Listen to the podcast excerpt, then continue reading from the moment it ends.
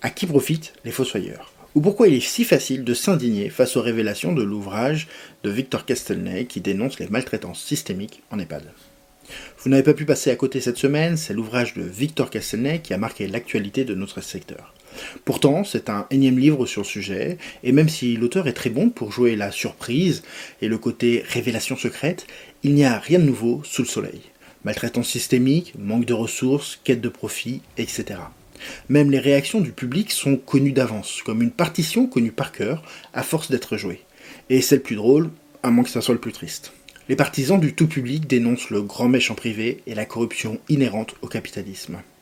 Les professionnels du privé jouent la tempérance en rappelant de ne pas mettre tout le monde dans le même sac. Que eux font des choses super, même si bien évidemment c'est dur.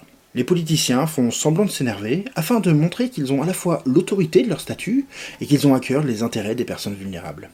Car oui, si ce genre d'ouvrage a du succès, d'ailleurs les éditeurs ne se trompent pas et les ouvrages sur le sujet seront bientôt plus nombreux que les lecteurs, c'est qu'il est facile de s'indigner.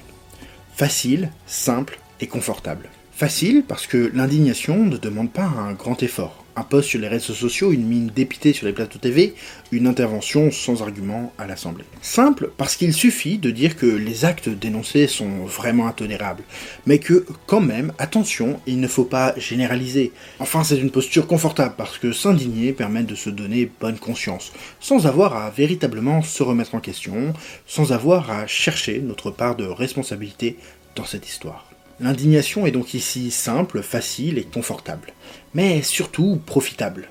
Car oui, ça rapporte non seulement de l'attention à soi, toujours utile dans notre économie de l'attention, mais aussi des bons points. Ça permet de se montrer comme appartenant au camp du bien, comme étant quelqu'un pour qui les valeurs de justice et de bienveillance sont importantes.